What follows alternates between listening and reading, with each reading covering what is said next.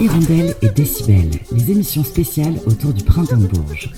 Aujourd'hui dans Hirondelle et Décibel, nous vous proposons une rencontre avec le duo Angevin Rouquine. Avant de découvrir leur interview réalisée par Alexis de Radio Tintouin et Stéphane de Radio Résonance, on s'écoute leur titre Mortel.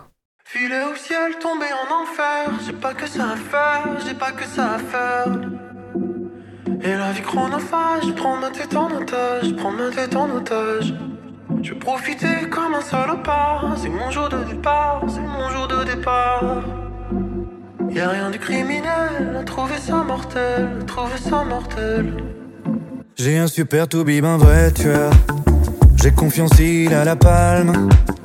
Il me dit qu'il me reste 24 heures. Sans ordonnance et au calme. J'ai dû choper un putain de crabe. Un crustacé qui s'incruste. Moi j'aurais voulu un peu de rab. Mais j'ai plus qu'un jour tout juste. Filet au ciel, tombé en enfer. J'ai pas que ça à faire, j'ai pas que ça à faire. Et la vie chronophage, prends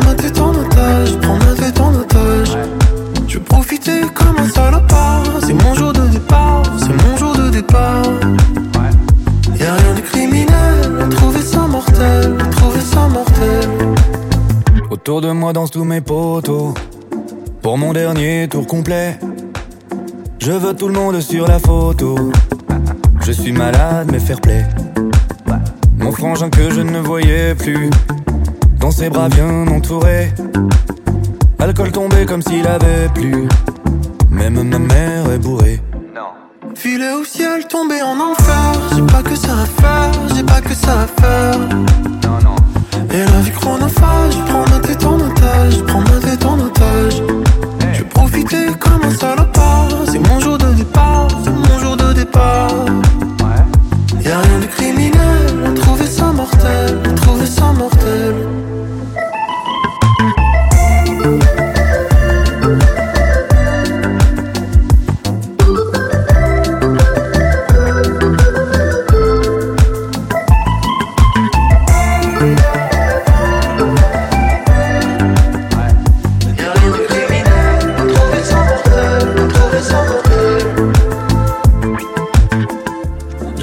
ultime verre de vodka Comme dans un film de Costa Rica Même s'il y a une âme au fond de ma viande Même au bord des flammes Je t'aime et je bande Ça me tord le bide de ne pas vous suivre Mais si c'est rapide, c'est trop bon de vivre Je pars pas solitaire, je vous vois tout autour Fermez mes paupières, merci pour l'amour Filet au ciel, tombé en enfer. J'ai pas que ça à faire, j'ai pas que ça à faire. Et la vie chronophage, prends ma tête en otage, prends ma tête en otage. Je profiter comme un salopard, c'est mon jour de départ, c'est mon jour de départ. Y'a rien de criminel, à trouver ça mortel,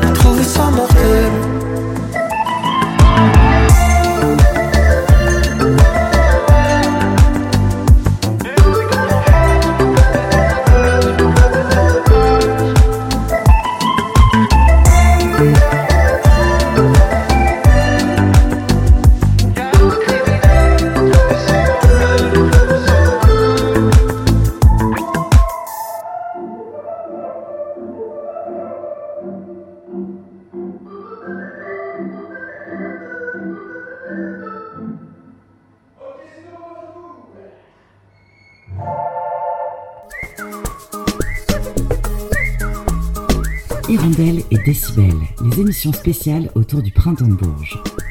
Et dans le cadre du printemps de Bourges, là nous rencontrons Nino et Sébastien du duo Rouquine. Salut les gars Salut. Salut. Vous aviez commencé dans un groupe qui s'appelait Babel, à l'époque vous étiez quatre. Finalement vous avez continué avec Rouquine mais en duo. Il est né quand ce duo finalement? Pendant le confinement je crois? Un peu avant. On est le, le groupe a commencé euh, début 2022, juste avant. 2020. 2020 pardon, ça fait deux ans. Aujourd'hui musicalement, qu'appréciez-vous l'un chez l'autre? En fait, c'est simple. On se fait confiance chacun à 100% dans nos rôles respectifs. C'est-à-dire que Seb écrit les textes et moi, je fais la musique. Donc, je pense que la, plus grande marque de, comment dire, de confiance et de respect qu'on a euh, l'un pour l'autre, c'est que on se fait totalement. euh, Enfin, en fait, on, personne n'intervient sur le domaine de l'autre. C'est-à-dire que Seb écrit 100% des textes et je compose 100% de la musique. Est-ce que vous pouvez me raconter un petit peu vos, parcours individuels, comment vous êtes tombé dans la musique au départ? Alors c'est assez rigolo parce qu'on a deux parcours très différents. Moi j'ai commencé le conservatoire à 5 ans. Donc j'ai euh, j'ai- pris des cours de piano jusqu'à passer des diplômes de piano, d'orchestration. Euh, donc j'ai un parcours assez scolaire entre guillemets de la musique et j'ai appris à faire euh, des musiques électroniques dans mon coin. Et j'ai rencontré Sébastien au moment où je passais mon bac, à la fin de mes études. Et moi, en fait, euh, bah, j'ai appris euh, la, musique d'abord parce que j'en écoutais beaucoup et que tout le monde en écoutait chez moi. Mais j'avais pas du tout de culture du conservatoire ou de quoi que ce soit, mes parents non plus. Et euh, j'ai appris d'abord la guitare et à chanter parce que ça chantait chez moi et que j'avais un grand frère qui, jouait de la guitare. Et petit à petit, j'ai monté mes propres groupes de rock et j'ai appris de façon très empirique. Et petit à petit, j'ai quand même appris des, rudiments théoriques, mais rien à voir avec une formation, on va dire, classique. Alors toi qui viens du conservatoire, qui a utilisé des, instruments acoustiques, qu'est-ce qu'on peut dire avec des machines et qu'on ne peut pas dire avec des instruments traditionnels? Les machines permettent de tout faire. Tu peux, euh, tu peux accélérer un tempo, tu peux monter une harmonie, tu peux, tu peux avoir, donner l'impression d'avoir un orchestre philharmonique. Tu peux tout faire en fait. Mais c'est aussi une difficulté, c'est qu'il y a un moment, euh, tu peux tellement tout faire que t'as pas de cadre et tu peux te perdre là-dedans. Donc euh, c'est comme quand t'as pas de, limite, ça euh, comment dire, le, le cadre aide paradoxalement à te donner une direction et donc à être plus libre à l'intérieur. Donc c'est à toi de te le donner avec cet outil. Le grand public vous a découvert euh, à l'hiver dernier par une émission télé qui s'appelle The Artist. Vous avez gagné cette émission. Qu'est-ce qui vous a poussé à participer à celle-là plutôt qu'à qu'à The Voice par exemple? Alors à la base, euh, rien ne nous poussait à faire aucune de ces émissions. Euh, en fait, on a été casté euh, par les, les équipes des artistes parce qu'on avait le profil un peu euh, idéal pour eux, c'est-à-dire qu'on était auteur et compositeur et qu'on avait une expérience du live. Et eux, c'était le type de profil qu'ils recherchaient. Et en fait, on a passé l'été à se demander euh, si on allait le faire ou pas. On était assez réticents parce qu'on n'avait pas très envie de faire un télécrochet. Euh, et finalement, on s'est laissé séduire par le fait que c'était Nagui et toute l'équipe de Taratata qui, produisait cette émission. Et en fait, ça a été une, une expérience euh, incroyable. Mais The Voice, pour le coup, c'était, c'est clairement pas fait pour nous. Déjà, je pense, enfin, c'est pas une émission qui nous, qui nous donne très envie. Et surtout, euh, c'est, c'est, c'est une émission pour des chanteurs à voix. Et euh, je crois vraiment pas qu'on soit des chanteurs à voix. Je, je crois plutôt qu'on soit des, des, des interprètes de nos propres chansons. Dans cette émission, Olivia Ruiz avait fait un commentaire pour toi, Nino. Elle était contente de, de te voir enfin euh, à la vue du grand public. Et, je me souvenais qu'elle mettait en avant l'ingratitude du métier d'auteur-compositeur. Le fait de connaître ce succès sur le tard, est-ce que vous le voyez comme une bénédiction? Je sais pas si on peut vraiment dire que c'est un succès sur le tard. Le groupe a deux ans. hein.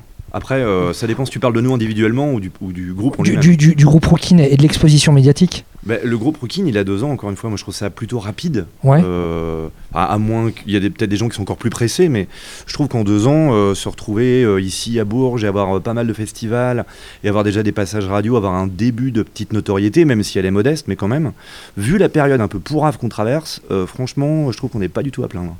Après, si, pour, pour revenir sur le commentaire d'Olivia, euh, euh, moi, j'avais pas du tout prévu de me mettre euh, en avant sur scène. Euh, J'étais très bien dans mon dans mon poste de euh, compositeur, réalisateur d'albums. Donc c'est plutôt un bonus en fait, le fait de chanter, etc. Mais je, je, me, dis pas, je prends une revanche sur quoi que ce soit. Moi j'adore composer pour les autres et, et je continue de le faire. Et Sébastien continue aussi d'écrire pour d'autres. Olivia Ruiz, elle, elle parlait de toi comme voix témoin, ou je crois que dans les reportages, tu, tu parlais justement de, de ce métier de voix témoin. La voix témoin pour les nuls, ce serait quoi la, bonne définition? La voix témoin, c'est euh, euh, par exemple quand on travaille ensemble avec Sébastien euh, pour quelqu'un d'autre. Moi, je vais chanter le texte écrit par Sébastien pour euh, pour que comment dire pour que le- l'interprète euh, se rende compte de ce que ça rend avec la mélodie. Donc, je vais chanter la mélodie que j'ai composée euh, et après l'interprète rechante par dessus. Il n'y a pas très longtemps, toi Nino, je t'ai vu en photo avec Quentin Mosiman et Patrick Bruel. Donc quand on voit un petit peu vos, parcours individuels, euh, vous allez faire de, Patrick Bruel un, futur roi, euh, roi de la boule à facettes, non? Les prochaines productions de Patrick Bruel sont très dansantes. Plus ou moins. Il y a un morceau notamment qu'on a composé et écrit avec Rookin, euh, qui est plutôt dansant. Mais euh, moi, je me suis retrouvé à, produire un titre sur l'album de Bruel qui est, pour le coup un piano-voix avec un quatuor à cordes, donc euh, pas forcément. Et il y a un- une autre chanson qu'on avait composée pour Patrick il y a 4 ans avec Sébastien qui s'appelle Le Fil. Et c'est pareil, c'est un, piano-voix très mélancolique, donc pas forcément. Il y a deux de vos morceaux qui m'ont marqué. Mortel, bon, moi je vous ai découvert avec celui-ci. Un, morceau qui est quelque part entre ce qu'avait pu faire Ita Mitsuko et, et Stromae, mais euh, moi je vous l'avais fait façon Suzanne en fait. C'est-à-dire une histoire. Quand on ferme les yeux, on se l'imagine en fait. Cette dernière journée sur Terre à, à vivre. Elle vous est venue comment cette idée? Ben, en fait, euh, comme d'habitude, nous, euh, le procédé de composition et d'écriture, c'est qu'on part à 90% du temps des mélodies qu'amène Nino, avec un début de prod. Il fredonne un yaourt. Donc pour ceux qui connaissent pas les voix témoins et qui connaissent pas le yaourt, c'est euh, quand on fredonne sans, sans texte, en fait, c'est C'est ce qu'on fait sous la douche. Voilà, exactement. et on fredonne une mélodie, et moi, à l'intérieur de ça, euh, j'écris euh, j'écris des mots, et je sais pas pourquoi, mais cette mélodie et ce son de- d'orgamon, donc le son du clavier, m'a évoqué cette histoire. Je sais pas pourquoi, mais c'est venu comme ça. Après, c'est parce que je pense qu'on est tous les deux influencés par euh, ce thème-là, parce qu'on a tous, de près ou de loin, euh, perdu des proches. Et à propos, de, des proches, sans mauvais jeu de mots, mais ça me vient là, je crois que j'ai beaucoup, beaucoup lu Pierre Desproges euh, quand j'étais gamin, et lui, il a beaucoup abordé le thème du cancer et de la mort sous un angle assez drôle et assez décalé. Et je pense qu'il y a un peu de ça dans, dans la chanson. Le morceau Cyborg, quand je l'ai écouté, il me faisait écho à un manga qui s'appelle Eden Zero. Je sais pas si vous le connaissez. Non. Eden Zero, en fait, ça tourne autour d'un personnage, un orphelin qui a été élevé par, euh, par des robots dotés d'une conscience sur un parc à thème. Je, je me disais, ça, ça aurait pu faire un super point de départ pour votre chanson, ça. C'est vrai, mais alors euh, honnêtement, Je non, on connais pas la connaissait pas. référence. Non, moi non plus. C'est euh, un dérivé de Fairy Tail, en fait. Ok, d'accord. Je voulais un peu revenir sur l'émission The Artist et euh, savoir euh, le ressenti que vous aviez eu euh, lorsque vous aviez gagné. Euh, c'est un peu étrange le moment où on a gagné. euh, si on revoit les images, en fait, on a l'impression qu'on est complètement euh, éteint, euh, cerveau complètement débranché. Il y a un petit côté. moi, je l'ai vécu un peu comme un truc un peu à la Truman Show. T'as as, une explosion de confetti au-dessus de toi, un générique, etc. tout le monde qui monte sur le plateau. C'était un peu étrange comme moment. C'était génial, mais on était un peu anesthésié parce qu'on avait passé un mois et demi avec toute cette équipe. on était un peu. Dans un rythme assez effréné de préparation, de live, de stress, etc. Donc on a mis du temps à comprendre. Moi, honnêtement, la seconde où c'est arrivé, où les confettis qui nous tombent dessus, je croyais vraiment que c'est une blague. Je me disais, ça va s'arrêter, c'est une caméra cachée, c'est un prank en fait. Et puis bah, après, ça s'installe et on se rend compte qu'on a gagné ce truc, avec en plus l'idée que t'es euh, le gagnant d'une course, tu vois. Euh, C'est ça le truc du télécrochet, c'est que t'es un gagnant à la fin. Or, nous, on a tellement de mal à concevoir la musique comme une course de canasson ou comme un match de foot que c'est un peu étrange. Mais après, on a pris euh, ce qu'il y avait de bon à prendre. hein. On était content malgré tout. hein. Enfin, on n'est pas en train de dire qu'on faisait la gueule. hein. Et, euh, j'ai aperçu quand j'ai préparé l'interview que vous aviez sorti un nouvel EP hier qui s'intitule Première fois. C'est un single. C'est un single, c'est une seule chanson. Et euh, est-ce que vous pouvez un peu nous en parler? Alors c'est un morceau assez, euh, assez, euh, je dirais assez joyeux, assez, euh, assez dansant, plutôt péchu, qu'on aime beaucoup jouer en live d'ailleurs, qu'on jouera ce soir, et qui raconte, alors après Mortel, qui raconte la, fin d'une vie, là c'est une première fois, donc on part vraiment de l'autre bout de, de l'autre bout de la vie. Voilà, une première fois sentimentalo-sexuelle, on va dire. Justement, dans vos textes, vous abordez beaucoup de thèmes, notamment euh, les relations, la parentalité, la maladie, l'amour ou euh, encore la mort. Et euh, ça vous arrive jamais de vous dire euh, ce thème-là, c'est peut-être un peu trop dangereux de, euh, de l'évoquer et du coup on évite d'en parler? Non, globalement, en fait, le, j'allais dire le maître mot, j'exagère, mais on a eu des, des- expériences par le passé où on était signé dans des maisons de disques qui nous, qui nous demandaient, pas pour Rookie, mais pour d'autres projets, de euh, lisser un peu les textes ou de, ou de faire des, des espèces d'édits euh, pour les radios, etc. Et de, et de rendre notre musique euh, un peu plus grand, lisse et grand public. Et en fait, ça nous a déplu et ça a déplu à notre public de l'époque. Et en fait, le, avec Rookin, on n'a aucune censure. On est un peu chacun dictateur de notre domaine, que ce soit le texte pour Sébastien ou la musique pour moi.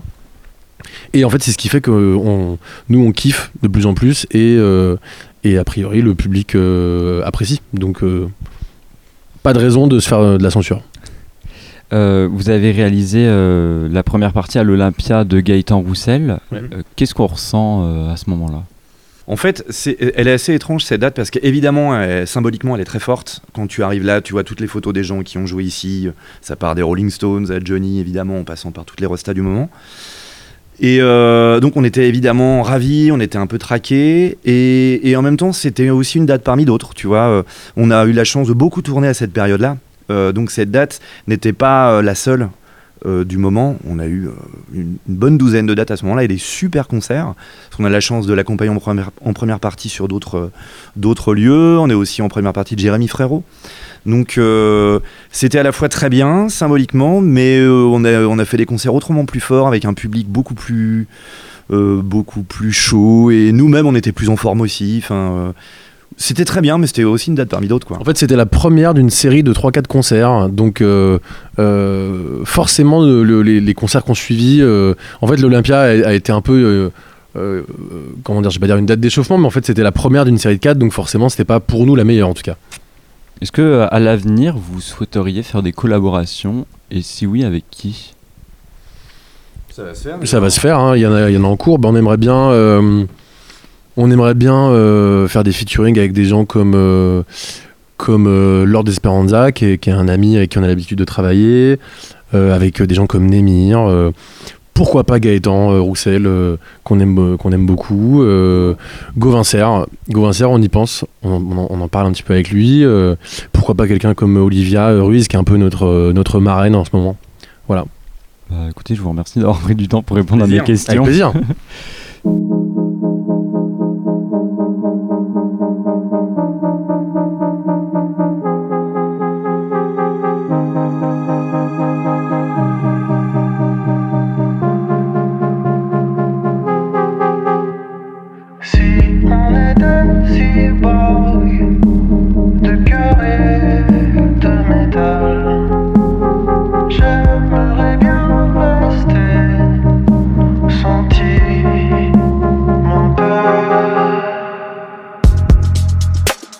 Je ne vois pas ton regard quand je te parle. Le téléphone, ça rend l'amour expérimental. Si on ne se touche pas, est-ce qu'on se fera moins mal? Tout semble Bluetooth et tout sera normal. Quand je nous vois, j'imagine nos sentiments qui passent à la machine. Comme par magie, je te dirai je t'aime avec un emoji, ouais. À 200 de QI, les hommes augmentés seront-ils bien montés? En cas de court-circuit, est-ce qu'on finira à la casse ou à la morgue Si on était cyborg de cœur et de métal, j'aimerais bien rester sentimental.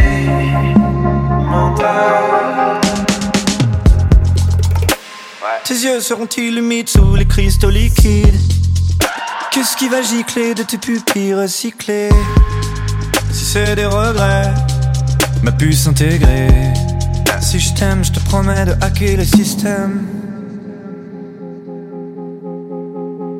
Je suis né il y a 3 millions d'années, passé à te niquer, ça c'est l'humanité.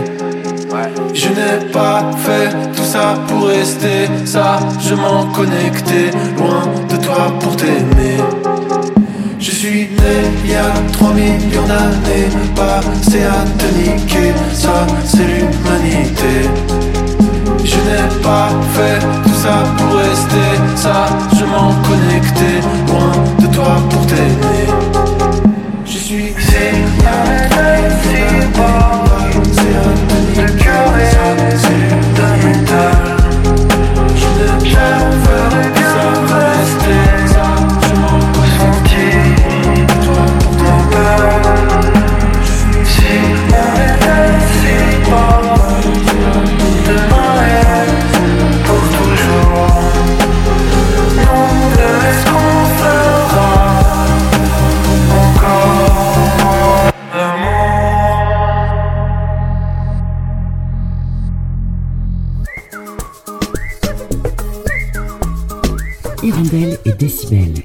Hirondelle et